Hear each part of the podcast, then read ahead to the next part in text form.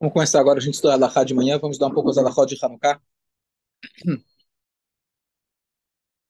A gente tem duas festas judaicas conhecidas, que elas não são bíblicas, que é a festa de Purim e Hanukkah. Muito bom. Essas, então, é, essas se enquadram nas sete mitzvot dos sábios. Quer dizer, sete mitzvot dos sábios. Normalmente, o que os sábios eles fazem para a gente, eles interpretam e explicam para a gente a Torá as mitzvot que já tem. Às vezes eles colocam alguns é, guidarim, que significam alguns siagim, algumas é, proteções, cercas, para você não chegar a transgredir uma lei da Torá. Mas de mitzvot novas, assim por dizer, são sete. O que quer dizer novas? Ninguém pode inventar uma nova mitzvah, mas é dentro do espírito da própria Torá. Como você falou, Jaime falou, tem dicas para isso na própria Torá. Por exemplo, você saiu do Egito, a Torá manda você comemorar. Bom, se Hashem salvou todo o povo de Israel, também temos que comemorar. Então, eles instituíram essas duas festas, que são parte dessas sete mitzvot. Só para a gente ter uma ideia. Netilat Yadayim também é uma dessas mitzvot. A leitura do Alel é uma das mitzvot. E aqui, Purim e Hanukkah, na verdade, Hanukkah é a mitzvah de acender as velas de Hanukkah, é uma dessas sete leis dos sábios. Eu comecei a contar outro dia um pouco da história de quando acontece Hanukkah, Vou resumir rapidamente. Nós tivemos o primeiro templo que ele foi construído pelo rei Shlomo Amelech, muito bom. Ele durou 410 anos, pulando um pouco a história. No final da, do segundo templo, na verdade, foi destruído pelos não, Babilônios.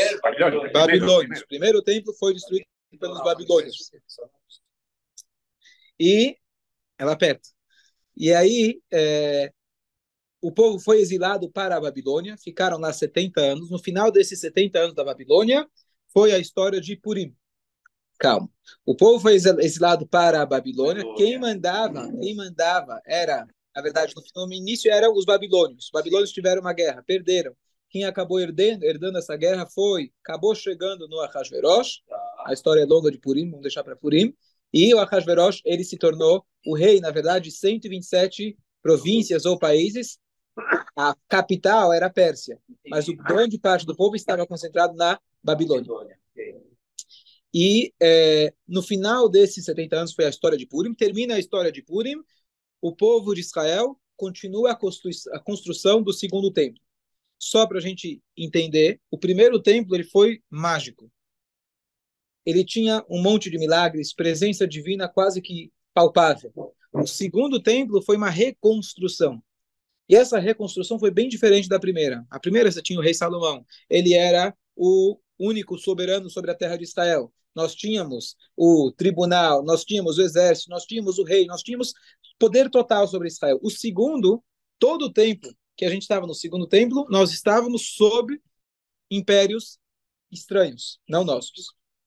E você vê, ao longo de toda a história do segundo templo, a gente sofreu influência ou até a opressão de outros povos ao longo desses 420 anos que o templo ficou de pé. Ele foi destruído no ano 68 da Era Comum, e aí na época já eram os gregos. Não. Romanos. Romanos. Foram os romanos que destruíram. Mas até chegar nos romanos, passou, por exemplo, para pelos gregos. E aí vem a história de a história de Hanukkah, desculpa.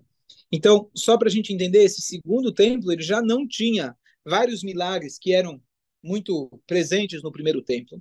Quando o Ezra e Nehemia, entre outros sábios e profetas, tentaram trazer o povo de volta, vamos para Israel.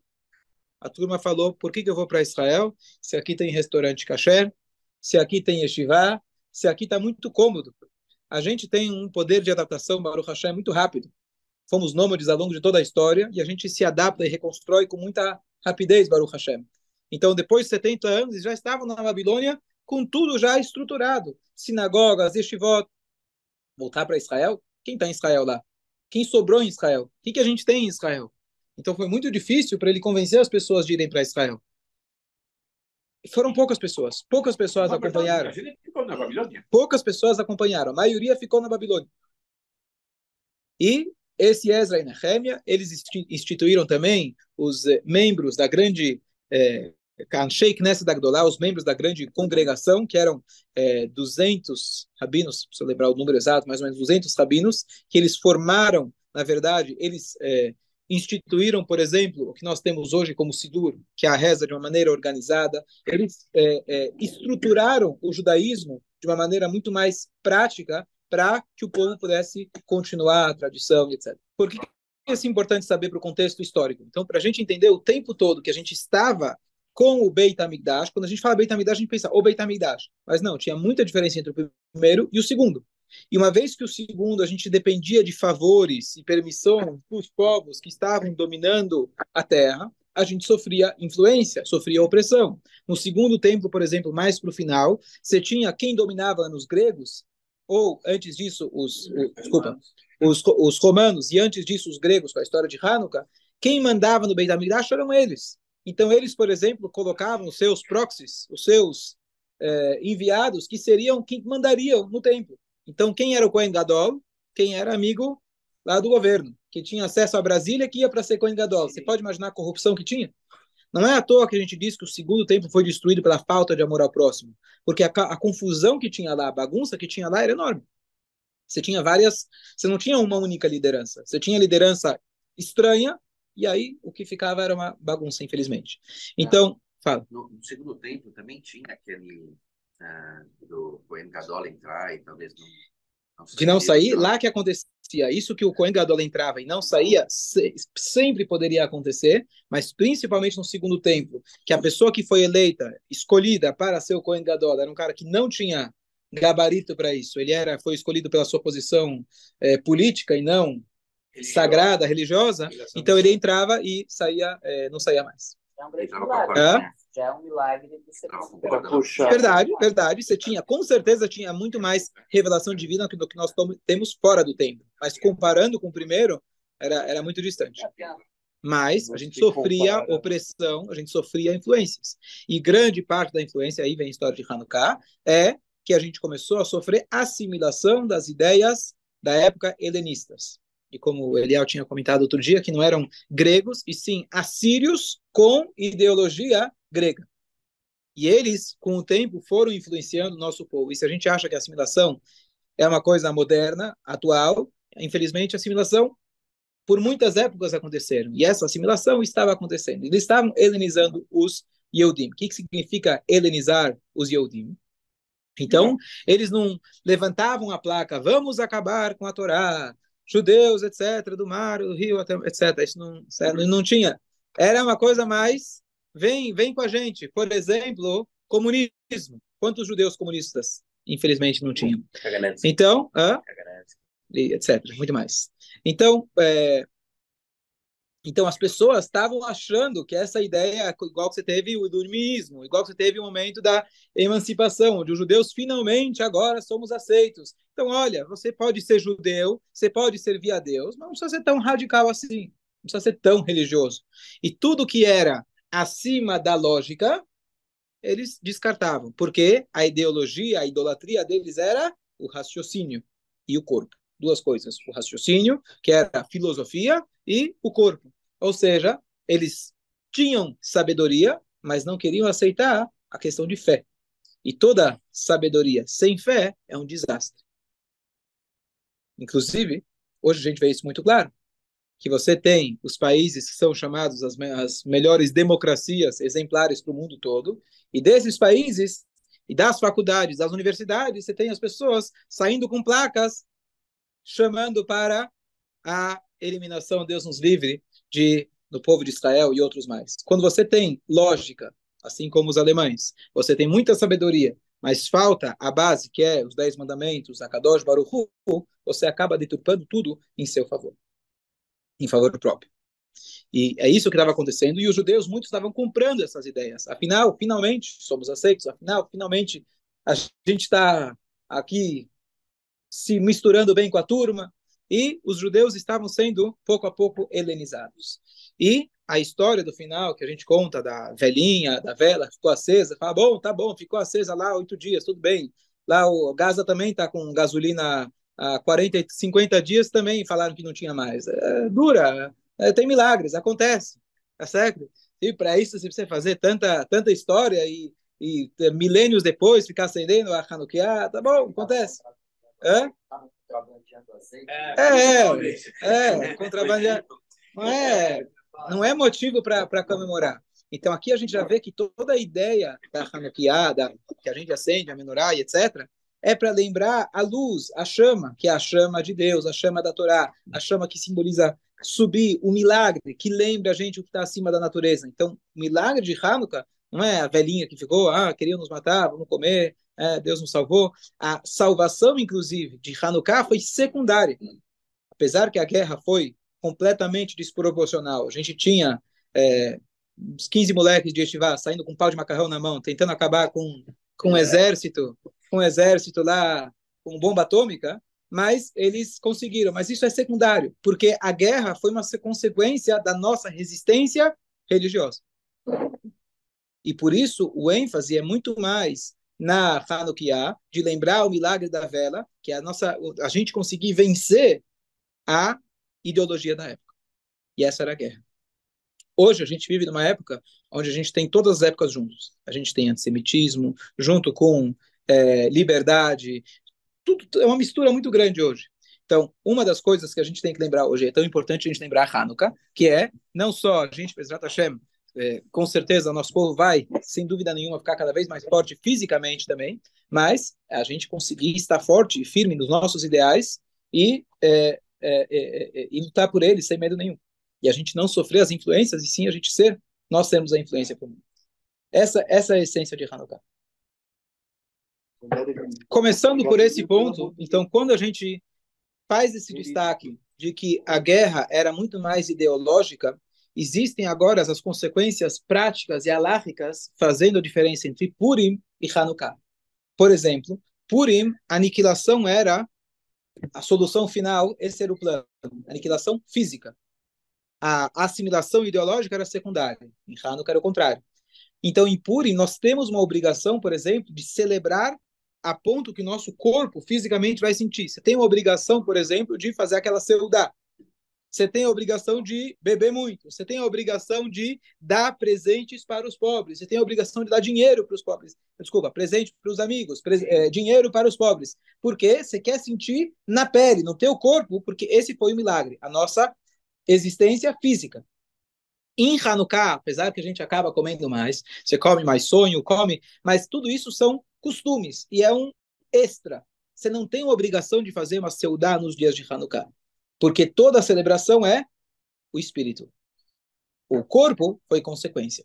Então, por isso, as alachot de Hanukkah, elas começam dizendo que você é diferente por de Hanukkah, que você não tem obrigação de fazer, por exemplo, uma seudá. Você não tem obrigação de fazer é, uma refeição, um banquete, etc. Porque, lembrando que o milagre principal foi a batalha ideológica e não a batalha física.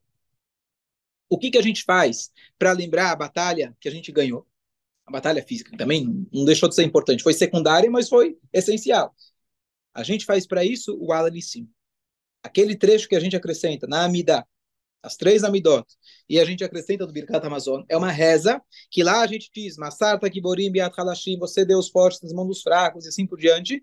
Essa é a memória, essa é a lembrança do milagre da guerra. Mas o nome da festa leva o milagre, a mitzvah, que a gente acende a Hanukkah. O que, que é mais importante? A gente ganhar uma guerra, 10 caras contra 2 milhões, ou que a velhinha ficou acesa? Dois. Então aqui a gente entende que o que é mais não, aqui, não, ambos são essenciais, mas o milagre de Hanukkah é a, a vela, é a vela. O que a vela simboliza, não é a vela em si. Por quê? Justamente, por que eles não encontraram o, o azeite lá? Porque uma vez que a guerra era ideológica, se eles fossem até o templo, o que eles poderiam fazer? Destruir. Deus nos livre. Queimar, acabou. Mas não é isso que eles queriam. Eles queriam o templo, só que eles queriam usar para a idolatria deles. Eles queriam que tivesse menorá, mas que não fosse com azeite puro. É pureza, impureza, esse negócio não tem sentido. Isso aqui não é lógico. Uma vez que eles idolatravam a sabedoria, o conhecimento, fora, sem nenhum tipo de fé, essa questão de puro e impuro, isso aqui, não, isso aqui não, não tem sentido lógico.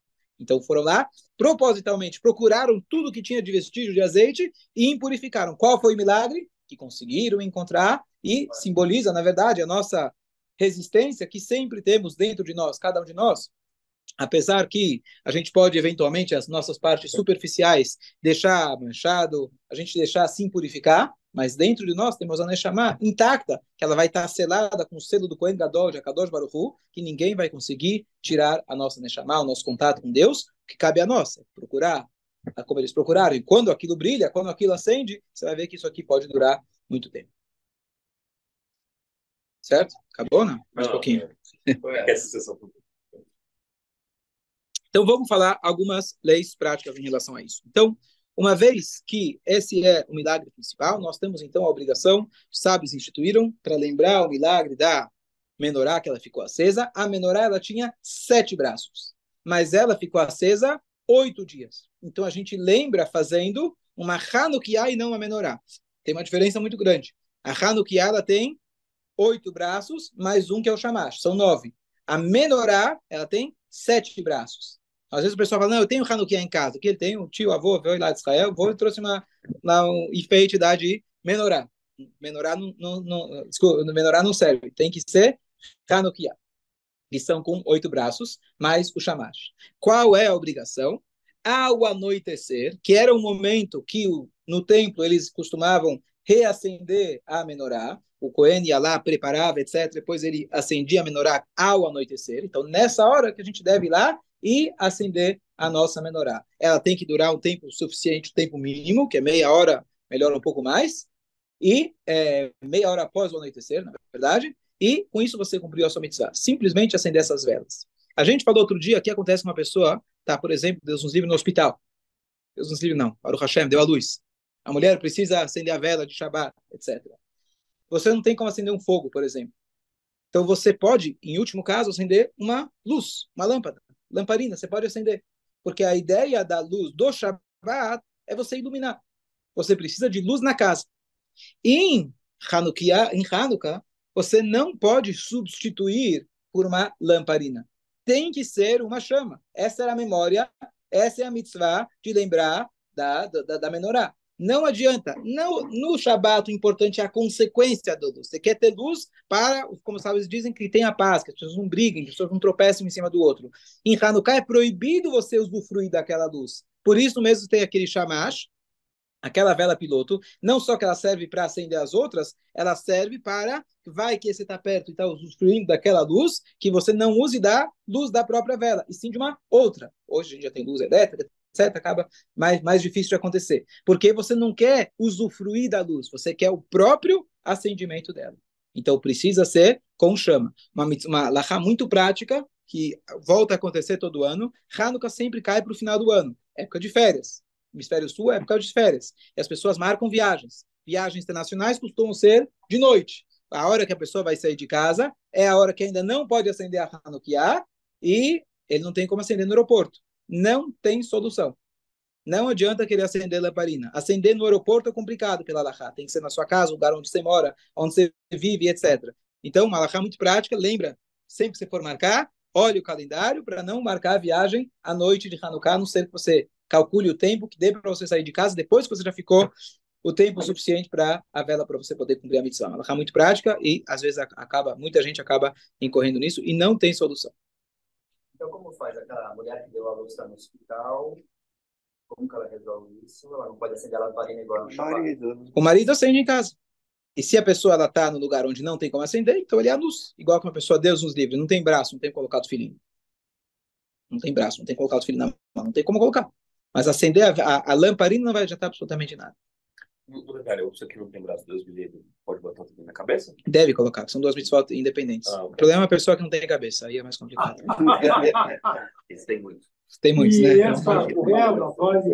Mais uma coisa importante, também muito prática. As velhinhas de cera que a gente costuma comprar, elas têm uma durabilidade muito pequena. Elas devem durar meia hora, mas elas têm que durar meia hora depois do anoitecer. Qual é a hora que você pode pode acender a vela? A partir de quando? Então, não. Você pode acender a partir do pôr do sol. O sol está se pondo, você pode colocar. Mas ela tem que durar meia hora depois do anoitecer. Entre o pôr do sol e o anoitecer, você tem vinte e poucos minutos. Então, se você vai acender justamente ao, ao pôr do sol, então ela tem que durar ela tem que durar meia hora depois de que ficou escuro. Então, ao longo das noites, de maneira geral, bom, você chega em casa à noite, fez minhar, chegou em casa, você acende, tudo bem.